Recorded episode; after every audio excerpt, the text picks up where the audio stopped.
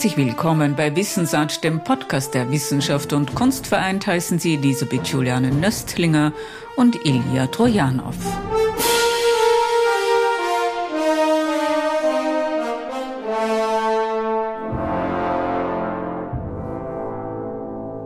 Der Krieg und die Kunst haben unterschiedliche Sprachen. Der Krieg ist so, als würde in Salzburg ein Musiker auftreten und nur einen Ton anspielen. Immer wieder einen Ton. Irgendwann mal würden die Leute protestieren. Der Musiker würde sagen, was habt ihr denn? Ich habe den richtigen Ton schon gefunden. Die Kunst, da geht es um eine möglichst weltoffene, ergo auch ton- und geräuschoffene Vielfalt des Denkens, des Imaginierens und dann des Performance. Der Krieg arbeitet mit Ja und Nein. Und es ist klar, was die Fragen sind und es ist klar, wie die Antworten sind. Und oft sind die Antworten klar mit Ja und Nein, bevor man überhaupt kapiert hat, was die Frage bedeutet. Die Kunst ist eigentlich die große Landschaft der Ambivalenz, der Fragwürdigkeit, die nie aufgelöst wird. Und der Krieg ist etwas, was immer auf Kosten der Menschen geht. Es ist das größtmögliche Unglück für eine größtmögliche Zahl von Menschen. Die Kunst ist genau das Gegenteil. Es ist der größtmögliche Gewinn für eine unglaublich große Zahl Menschen, die sich dem öffnet. Der Ton des Krieges und die Tonarten des Friedens titelt der Weltensammler Ilja Trojanow seine Rede zur Eröffnung der Salzburger Festspiele 2022. Der Sohn eines Operndirektors in Sofia und einer Mutter, die in der Musik- und Opernliteratur äußerst bewandert ist, kennt beide Klänge. Die Schrillen des Krieges und die immer leiser werdenden des Friedens. In seinem Leben war er an vielen Orten, an denen es ungemütlich ist, und er lässt diese Erlebnisse auch in seine Festspielrede einfließen. Doch wer hätte vor dem 24. Februar 2022 gedacht, dass es wieder Krieg mitten in Europa geben würde. Ein Krieg, der das Sprichwort, dass nicht immer die Lauten stark sind, ad absurdum führt. Im Krieg gilt dieses Sprichwort mit Sicherheit überhaupt nicht. Im Krieg dominieren ja nicht nur die ganz lauten Stimmen, sondern auch die einfältigen oder, um in ihrem Bild zu bleiben, die eintönigen Stimmen. Krieg ist immer, es war es immer eine binäre Angelegenheit. Entweder bist du für uns oder gegen uns, entweder bist du für bestimmte Kampfhandlungen oder du möchtest, was wir in den letzten Wochen ja verstärkt erleben, du möchtest, dass ukrainische Frauen vergewaltigt werden, du möchtest, dass das Leid fortwirkt. Das heißt, die systematische Rhetorik des Krieges bedeutet immer, dass es genauso wie in den Fantasy-Serien in Hollywood dass es ein ultimativer Kampf ist zwischen Gut und Böse, dass völlig klar ist, wer gut und wer böse ist und dass es um einen existenziellen Kampf geht. Ich habe dieser Tage einfach, um mich nochmal dran zu erinnern, nachgeschaut, wie es war nach 9-11, also 2001. Und die Rhetorik ähnelt sich genau. Auch damals mussten wir unsere Demokratie verteidigen. Damals war der Feind natürlich ein anderer, der politische Islam. Aber diese hysterische Rhetorik, eines ultimativen Kampfes, in dem es um alles geht, die ähnelt sich sehr, soweit ich zurückdenken kann. Jetzt ist es interessant, dass diese Rhetorik natürlich nicht wirklich stimmen kann, wenn sie sich alle zwei, drei, vier Jahre wiederholt, aber die Beteiligten immer wieder andere sind. Insofern ist eigentlich die Aufgabe meines Erachtens einer friedensbetonten Haltung, sich grundsätzlich zu überlegen, was sind die Gründe, die Motive, die zu einem Krieg führen und inwieweit muss man und sind wir alle aufgefordert, in Friedenszeiten den nächsten potenziellen Krieg zu vermeiden, weil wir jetzt erleben, dass wenn es dann soweit ist, dass nur noch Gewalt und Brutalität alles bestimmt, dass es, genau wie Sie sagen, fast unmöglich ist, komplexere und vielstimmigere Positionen überhaupt hörbar und verständlich zu machen. Die Kriegsrhetorik ist besonders laut, die Stimme der Friedensbewegung hingegen leise, um nicht zu sagen, sie sei beinahe verstummt. All die Konzepte, die in den späten 1980er und frühen 1990er Jahren ausgearbeitet wurden, blieben langfristig ungehört. Das hat vielleicht auch damit zu tun, dass Machthaber wie Wladimir Putin, bevor sie den Krieg entfachten, die Medien gleichschalten und kritische Berichterstattung aus. Dennoch haben sich Intellektuelle zusammengefunden, gefunden, um sich unter dem Titel Hashtag Keeps Putin um eine Gegenstimme zur russischen Kriegsrhetorik zusammenzutun. Doch wie es scheint, übertönt sie der Krieg. Ich spreche in meiner Rede ja davon, dass es bestimmte Verwurzelungen und Verankerungen gibt in unserer gesellschaftlichen DNA, in unserer kulturellen DNA, die einen solchen Atavismus dann sehr schnell wieder zutage treten lassen. Wir müssen uns anschauen, was für Mythen gibt es, was für Narrative gibt es. Ein Beispiel, mir ist eingefallen, dass ich in der Schule Julius Caesar lesen musste, als Teil des Lateinunterrichts. Seit ich 16 war, habe ich dieses Buch nie wieder angeschaut. Ich habe es jetzt in die Hand genommen und um mich nicht zu quälen, natürlich auf Deutsch gelesen. Es ist grauenvoll, es ist eine Apologie des Massenmords. Und das haben wir nicht nur gelesen, sondern wir haben das niemals reflektiert. Das wurde nicht mal genutzt, um kritisch darüber sich Gedanken zu machen. Wie kann das eigentlich sein, dass das ein kanonischer Text des Abendlandes ist, der gleichzeitig Massenmord schildert und propagiert? Dann die vielen Kriegsgräber, die Art und Weise, wie wir natürlich jeweils national den Krieg behandeln, ehren, die Missachtung zum Beispiel von Deserteuren und so weiter und so fort. Man könnte wahrscheinlich stundenlang jetzt Beispiele aneinander rein, wie wir den Krieg nicht wirklich als Krebs aus unserem System, aus unserem öffentlichen Körper entfernt haben. Das ist für mich ein großes Versäumnis. Das würde natürlich nicht alle Probleme lösen, aber das wäre ein wichtiger Beitrag, um den Frieden nicht als Abwesenheit vom Krieg, zu definieren, sondern tatsächlich so weit zu kommen, dass eigentlich Frieden die einzig akzeptable Form des Miteinanders ist, national, international, global, anstatt was ich jetzt schon wieder in vielen unüberlegten Aussagen als Hinterton heraushöre, na, jetzt haben wir ja so lange Glück gehabt. Also, ah, wir sind ja so gesegnet, dass wir in dieser Generation sind, die nach dem Zweiten Weltkrieg geboren worden ist.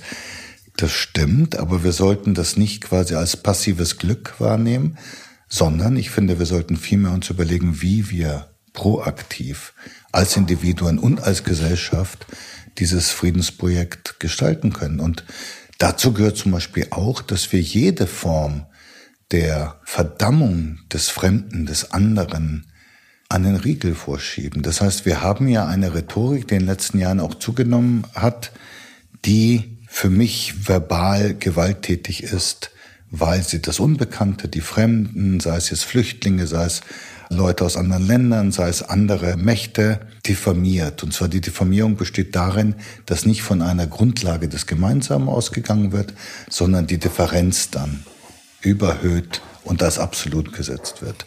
Und das ist, glaube ich, eine gefährliche Haltung, weil diese Grundlagen dann, und das erleben wir im Moment, relativ problemlos dann in diese binäre Kriegslogik hineingleiten kann.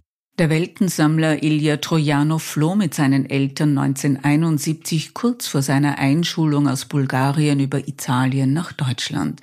In München erhielt er politisches Asyl. Ein Jahr später zog die Familie nach Kenia. Dort arbeitete sein Vater als Ingenieur. Darauf folgen Jahre in Nairobi, genauer gesagt von 1972 bis 1984, unterbrochen von einem dreijährigen Aufenthalt in Deutschland.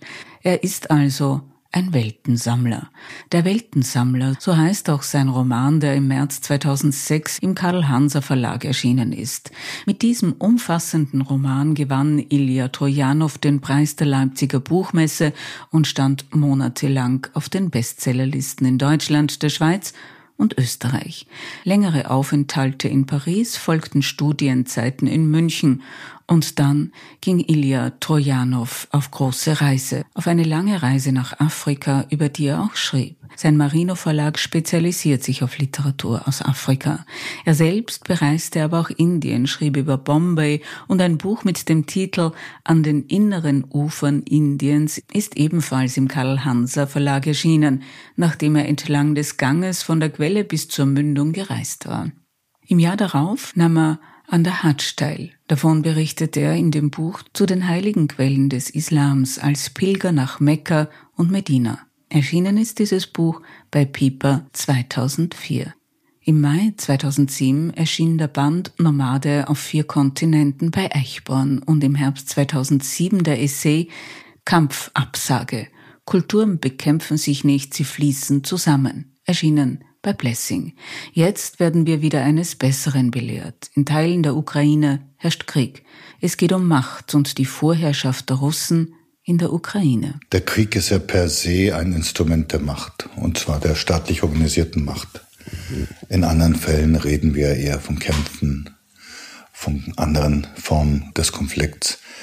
Insofern geht es, glaube ich, in einem Krieg tatsächlich immer wieder um etwas strukturell Gleiches. Natürlich nicht im phänomenologischen Detail, aber strukturell ist es immer gleich, dass die Macht zu einem bestimmten Zeitpunkt eine Evaluierung vornimmt und meint, der Krieg sei die beste Option. Wieso diese Macht zu diesem Ergebnis kommt, ist ja immer schwer zu sagen. In diesem Fall gibt es ja sehr viele unterschiedliche Interpretationen. Es gibt die Interpretation, dass man zu nachgiebig gegenüber Putin war, dass man die vielen, vielen Warnungen, die evident waren, über die ich auch geschrieben habe, seit dem grausamen Tschetschenienkrieg, Einmarsch in Georgien und so weiter und so fort.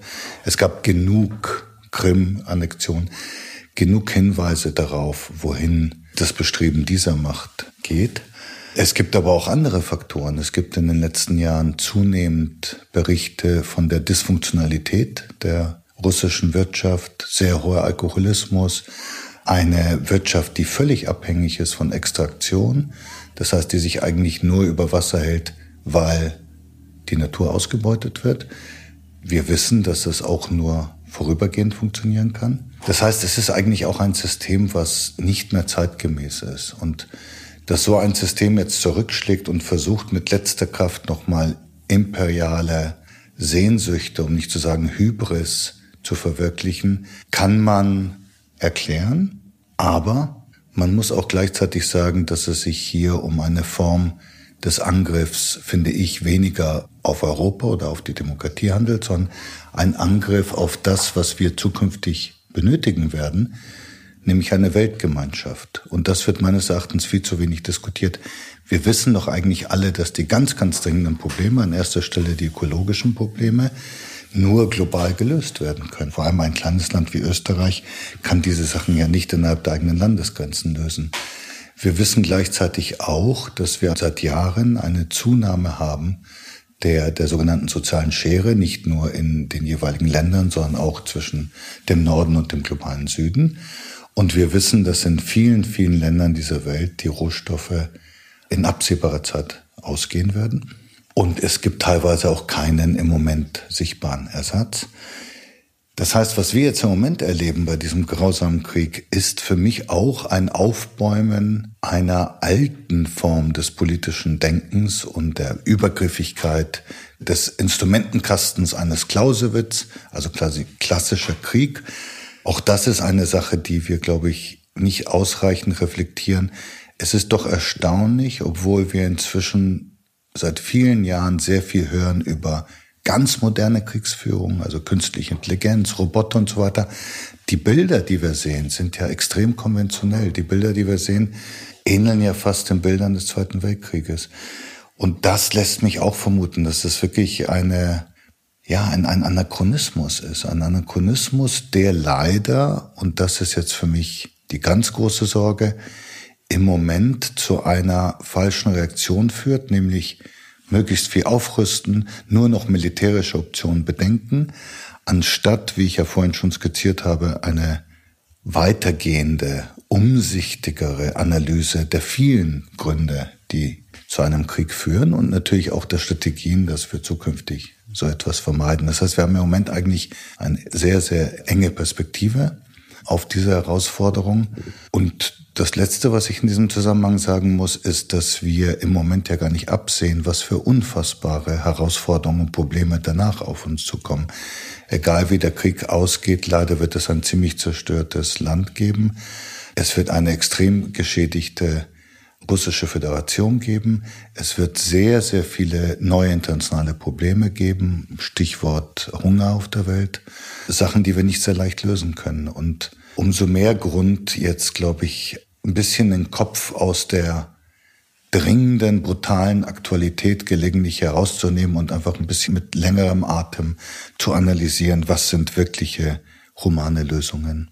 Die Antwort geben die Menschenrechte und Kampfabsagen gegen die Vorherrschaft einer Kultur, wie sie eines ihrer Bücher genannt haben. Die Frage bleibt, wie diese Forderung umzusetzen ist. Man denke nur an die Ungleichheit in radikal islamischen Familien, die Ungleichheit von Mann und Frau. Naja, also grundsätzlich ist natürlich jede radikal progressive Forderung erstmal eine Illusion, bis sich das Gegenteil erweist. Ich habe mich eine Zeit lang damit beschäftigt, wie der Kampf gegen die Sklaverei begonnen hat, wie dieser Kampf sich erweitert hat und wie dieser Kampf, das ist historisch sehr interessant, mündete, nachdem die Sklaverei dann vom britischen Parlament zumindest legal abgeschafft wurde, wie diese dann mündete in einen Kampf für die Gleichberechtigung der Frau. Weil, kleiner historischer Exkurs, die Frauen, die sehr, sehr aktiv waren im Kampf gegen die Sklaverei, irgendwann mal gemerkt haben, dass sie von den männlichen Mitstreitern nicht ernst genommen wurden. Die mussten teilweise bei verschiedenen Treffen und öffentlichen Demonstrationen mussten sie in die zweite Reihe treten und irgendwann mal haben die sich gedacht, äh, was soll das? Und haben dann in einem nächsten Schritt gefordert, so, jetzt sind wir dran. Wenn man sich die damaligen Aussagen, das ist hochinteressant, zum Beispiel im, im britischen Parlament anhört, dann ähneln sie sehr Aussagen, die heute getroffen werden. Auf einer Seite das ökonomische Argument. Sklaverei können wir nicht abschaffen, weil die Wirtschaft ist davon abhängig. Arbeitsplätze hängen davon ab. Kommt einem sehr bekannt vor, das Argument mit den Arbeitsplätzen. Zum anderen aber tatsächlich dieses, das ist ja weltfremd, das ist naiv, das ist eine Illusion. Das heißt, das kommt immer wieder. 50 Jahre später, ich glaube, kein zivilisierter Mensch auf Erden würde heute die Sklaverei oder die Unterdrückung der Frau gutheißen. Manche tolerieren das vielleicht insgeheim, aber niemand würde sich öffentlich dazu bekennen. Das heißt, wenn man sich Fortschritt anguckt, und Oscar Wilde hat das einmal sehr schön gesagt, dann beginnt es immer mit etwas, was wir als Utopie wahrnehmen. Und Utopie ist dieser ferne Horizont, den wir ansteuern. Und irgendwann mal stellen wir fest, nicht, Kolumbus, dort gibt es tatsächlich ein neues Land, und was passiert im nächsten Augenblick? Irgendjemand kommt und sagt eine neue Utopie. Also muss man wieder die Segel setzen gegen den Horizont. Das ist ein ganz spannendes Element menschlicher Geschichte und das gibt mir wiederum, weil die Leute mich immer wieder fragen, wieso bist du so optimistisch? Das gibt mir Grund für Optimismus, weil wir ja, das müssen wir ja auch mal klar benennen, Unfassbares teilweise erreicht haben. Ich wüsste jetzt niemand, der gerne irgendwie im 15. Jahrhundert leben würde. Insofern gibt es sehr gute Gründe, sich nicht von Illusionen gleich zu verabschieden, sondern erstmal zu schauen, inwieweit diese Illusionen tatsächlich erstmal überzeugen und zweitens dann umgesetzt werden können. Ich gebe Ihnen ein Beispiel aus meinem eigenen Leben. Als ich begonnen habe, mich sowohl poetisch als auch politisch zu interessieren, also so die letzten Jahre in der Schule und dann während des Studiums, dachte man 80er Jahre, der Kalte Krieg ist ewig. Ich kann mich erinnern, ich habe mit Kommilitonen diskutiert, die haben mich ausgelacht, als ich als jemand, der sehr intensiv sich damals auch mit den Entwicklungen im, im Ostblock beschäftigt hat, als ich sagte, das System hält sich nicht mehr lange, da dachten sie, du bist völlig wahnsinnig. Dann kam 89. Nach 89 dachten alle, das ist jetzt für 100 Jahre das Zeitalter der USA als Führer auf Erden und der Kapitalismus ist quasi die freie Marktwirtschaft, Neoliberalismus und so weiter, kennen wir alles ist jetzt sozusagen das bestmögliche System, Stichwort Ende der Geschichte, all diese Sachen. Siehe da, wenn ich jetzt Veranstaltungen und Reden mache, sind selbst unter, ich würde sagen, konventionellen Menschen ist eine große Skepsis entstanden, ob dieser neoliberale Kapitalismus tatsächlich die großen Fragen der Menschheit lösen kann. Ich würde sagen, wir haben inzwischen wahrscheinlich mindestens die Hälfte der Bevölkerung, die da große, große Zweifel hat. Das heißt, selbst innerhalb eines historisch sehr kurzen Zeitraums, nämlich meines Lebens, sehen wir, wie diese Sachen sich verändern. Und deswegen ist es Aufgabe eines Intellektuellen, so wie ich das verstehe, gerade das Utopische hochzuhalten und sich nicht entmutigen zu lassen. Ah, ich gebe Ihnen ein anderes schönes Beispiel. Ich habe vor zehn Jahren einen Roman geschrieben, zwischen elf Jahren, der hieß Eistau. Da geht es um einen Gletscherforscher, der daran zerbricht, dass sein Gletscher verschwindet. Und das wurde damals ziemlich verrissen, wenig aus ästhetischen Gründen, sondern was soll das jetzt mit Gletschern? Das ist doch kein Thema für die Literatur. Schreib doch einen Artikel, wenn dir die Gletscher am Herzen liegen. Jetzt, nur zehn Jahre später, gilt das irgendwie als früher Klassiker der sogenannten Climate Fiction, Cli-Fi. Und wir haben jetzt wieder neulich erlebt mit dem Gletscherabbruch in den Dolomiten und wir wissen von Leuten, die sich damit beschäftigen, dass noch zu unseren Lebzeiten viele der Gletscher verschwinden werden. In anderen Teilen der Welt sind sie schon verschwunden. Und wir wissen, um jetzt die Leute wirklich zu erschrecken, dass die Gletscher im Himalaya, vor allem auf der indischen Seite, bis ungefähr 2050 verschwinden werden. Diese Gletscher sind aber notwendig für die Wasserversorgung in den sehr dicht besiedelten Ebenen Nordindiens. Wir reden hier über mehrere hundert Millionen Menschen. Das heißt, das sind Sachen, die auf einmal von diesem, sagen wir mal, utopisch vagen, von irgendwelchen Ahnungen, über die man sich teilweise lustig macht, auf einmal kippt es. Die Leute wachen auf und sagen, oh weh, er steht vor der Tür. Und genau das ist auch die Aufgabe der Kunst. Denn in der Kunst können wir eine ambivalente Komplexität abbilden, die oft visionäre Aspekte hat. Und auch in der, in der musikdramatischen Geschichte haben wir ja immer wieder Werke, die also ästhetisch und inhaltlich um Jahrzehnte, manchmal sogar Jahrhunderte ihrer Zeit voraus sind. Das heißt, so ein Ort wie die Salzburger Festspiele ist auch ein Ort, in dem utopisches Verhandeln verhandelt wird, ohne Diktat von Dogma, Herrschaft und Einfältigkeit. Und deswegen sind solche Orte für mich auch sehr wertvoll. Wenn Sie sich das Programm anschauen, der diesjährigen Salzburger Festspiele im Kontext der Tonarten des Friedens und des Tones oder der Töne des Krieges, springt Ihnen da ein Werk besonders ins Auge? Naja, weil wir gerade vom Visionären reden. Ich meine, einen Tag nach der Eröffnung kommt die Oper von Wolfgang Riem, Jakob Lenz, Mir fällt jetzt gerade eine Anekdote an, soll ich die mal erzählen? Die, die ist sehr schön, die kann man nämlich gar nicht erfinden. Ich wurde mal eingebürgert, und zwar in Deutschland. Bin ja Flüchtling aus dem kommunistischen Bulgarien. Und damals gab es keinen Test, sondern man musste so ein Formular ausfüllen und darunter die Frage, was ist Ihr Hobby? Ich schrieb stolz Literatur und der Beamte guckte sich das ein bisschen misstrauisch an und sagt, Literatur, so, so. Dann erzählen Sie mir doch etwas über den deutschen Autor Lenz. Worauf ich sagte sehr gerne, aber Sie müssten erst einmal präzisieren. Meinen Sie Siegfried, Hermann oder Jakob Reinhold Michael Lenz? Und dann erzähle ich Ihnen was. Worauf der Mann rot wurde, das Ding zusammenschlug, schnell unterschrieb und ich war wieder draußen. Das fällt mir bei Lenz ein. Aber Lenz war ja als Sturm- und Drangdichter tatsächlich einer dieser Visionäre. Lenz ist ja durchdrungen, deswegen ist die Oper auch sehr interessant, durchdrungen von einer Art modernen Humanismus, von einer Idee des, des Individuums mit all seinen Rechten, mit seiner Freiheit, sich zu entfalten, zu leben, zu brennen, zu explodieren, die wirklich die Moderne schon voraus nimmt und uns schon erahnen lässt. Am Abend vor der Eröffnung gab es ja einen Abend mit Musikstücken, die sich mit dem Krieg beschäftigen.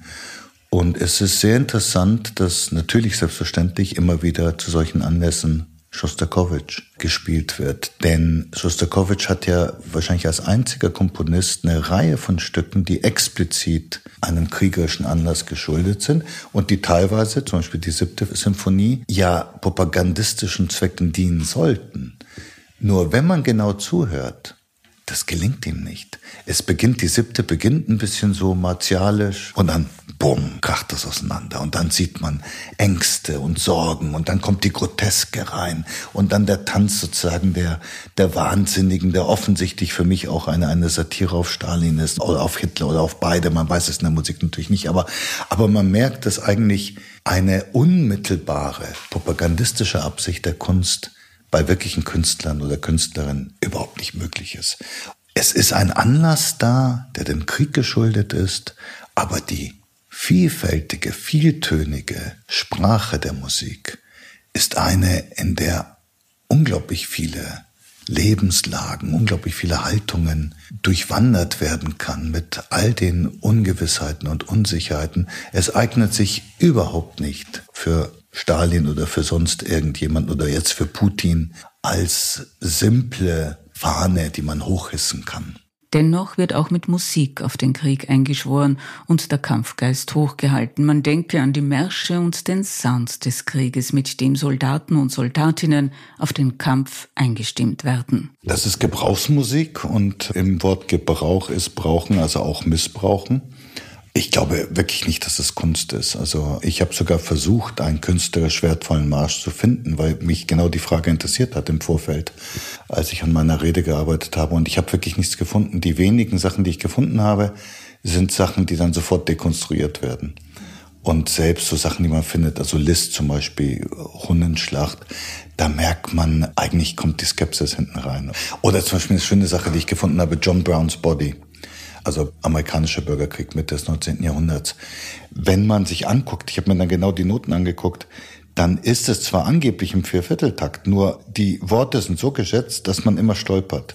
Und das ist sozusagen, wenn man sich das dann anhört, selbst gespielt von einer Militärkapelle, wird dieser Takt nicht durchgehalten. Das geht gar nicht bei dem Text.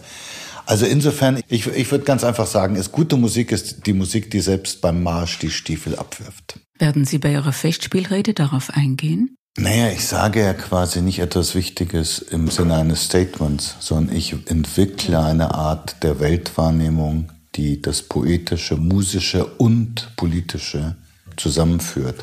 Durch Geschichten, wie bei mir immer, und Reflexion. Und das ist eigentlich ein sehr organischer Text, der, der viele Facetten abbildet und was ist sozusagen die Essenz der Kunst, was ist die Essenz des Krieges. Ich halte die beiden für inhärente Gegenpole. Ich versuche herauszuarbeiten, inwieweit wir übersehen, dass es auch einen Krieg gibt im, was ich den versehrten Frieden nenne, das heißt, wir haben eine Vielfalt, das, das ist natürlich provoziert auch von dem Skandal jetzt um das Sponsoring der Firma Solva in Nickelmine in Guatemala. Wir tendieren zu vergessen, dass es auch andere Formen des Kriegerischen gibt, nämlich eine ultimative destruktive Ausbeutung an Mensch und Natur. Da hilft es mir natürlich enorm, Sie haben es ja erwähnt, dass ich sehr viel herumgekommen bin und auch sehr viel recherchiert habe. Ich war auch in Guatemala, ich war zum Beispiel auch in, in uh, Sierra Leone und an vielen, vielen anderen Orten. Ich war oft dort, wo es unangenehm ist. Und ich habe eine persönliche Anschauung davon. Das Maß an Destruktivität, das Maß an völliger Zerstörung von allem, was lebenswert ist, ist für jemanden, der es nicht gesehen hat, glaube ich, schwer zu fassen. Deswegen fällt es auch vielen Menschen hier leicht, das wegzuschieben. Aber wir müssen uns dem stellen weil das natürlich auch dann alle möglichen Konflikte einerseits hervorbringt, andererseits natürlich uns auch schädigt. Also wenn ich jetzt ein bisschen psychologisch argumentieren dürfte, ich glaube die Tatsache, dass man das Leid anderer und die Zerstörung der Natur hinnimmt, dass man sich in eine selbstverschuldete Blindheit hineinbegibt aus Bequemlichkeit, weil man einfach so weitermachen will, obwohl eigentlich jeder weiß, dass es so weiter nicht geht.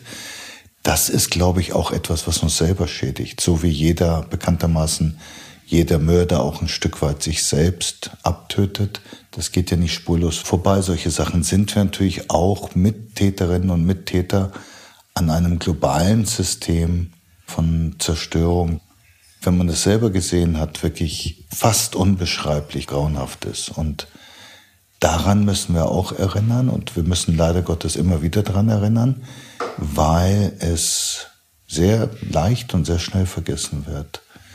Und diese Vergesslichkeit ist ein Aspekt. Ein anderes Aspekt ist, glaube ich, dass wir uns die Zukunft im Moment nicht wirklich vorstellen können. Es gibt ganz wenige Leute, die tatsächlich mit voller Inbrunst sagen, es geht so weiter. Es gibt extrem viele Leute, die Sorgen haben, die Ängste haben, die ahnen, dass es so natürlich nicht weitergeht, die aber nicht ein anderes Bild vor Augen haben. Das ist, glaube ich, schon etwas Neues, weil wenn man sich die ganzen großen Bewegungen der letzten Jahrhunderte anguckt, dann waren sie, ob es jetzt die Frauenbewegung ist, die Arbeiterbewegung und so weiter und so fort, die Modernisierungsbewegung, da gab es dann immer relativ klare Visionen, wohin wollen wir. Und diese Visionen haben Leute zusammengeschweißt und sie motiviert. Das Fehlen einer solcher Vision ist für mich im Moment ein großes Problem, weil natürlich so eine Leerstelle dann leicht gefüllt werden kann. Stichwort Populismus zum Beispiel, Stichwort Xenophobie, Stichwort Feindlichkeiten aller Art und natürlich auch diese jetzt zunehmende ich würde sagen, so nationaler Egoismus, um es äh, ein bisschen platt auszudrücken. Also diese Haltung, Viktor Orban ist das beste Beispiel. Hauptsache, unsere Interessen werden vertreten. Alles andere ist, ist irrelevant. Und da wiederum glaube ich, dass auch die Kunst eine Rolle zu spielen hat, weil ich glaube nicht, dass man sich die Zukunft vorstellen kann ohne eine narrative und ästhetische Komponente. Und dafür sind wir ja eigentlich die Fachkräfte, um das jetzt ganz hässlich auszudrücken. Also wir sollten in der Lage sein, neue Narrative zu entwickeln und wir sollten erst recht in der Lage sein, sie ästhetisch so zu gestalten, dass sie verführen. Und ich bin ein ganz, ganz großer Anhänger der Verführung. Ich lasse mich auch gerne verführen, wenn es auf hohem Niveau ist. Also natürlich haben wir jetzt eine Dominanz auch in unserer gemeinsamen erotischen Fantasie, eine unglaublich schädigende Dominanz des Pornografischen, das heißt des Vulgären und Primitiven. Dabei war Verführung auch nicht nur im erotischen, sondern auch im künstlerischen für viele, viele der Menschen, die ich bewundere, ein zentrales Anliegen. Wieso? Auch das ist, glaube ich, klar, weil kein Mensch nach einem harten Arbeitstag ins Theater geht, in die Oper, wo auch immer, und sagt, ich will mir jetzt das Leid der Minenarbeiter in Sierra Leone antun. Das wäre unmenschlich. So emphatisch sind die wenigsten von uns. Was man aber tut, ist, man geht hin und sagt, ich möchte jetzt irgendwie eine interessante Musik, eine interessante Handlung. Und unser einer schmuggelt dann die wirklich wesentlichen Themen an diesem vermeintlichen Halbinteresse oder gar Desinteresse der Zuschauer hinein. Und so funktioniert große Kunst. Ilja Trojanow, der Eröffnungsredner der Salzburger Festspiele 2022 bei Wissensart, dem Podcast der Wissenschaft und Kunst vereint. Auf bald, sagt Elisabeth Juliane Nöstlinger. Música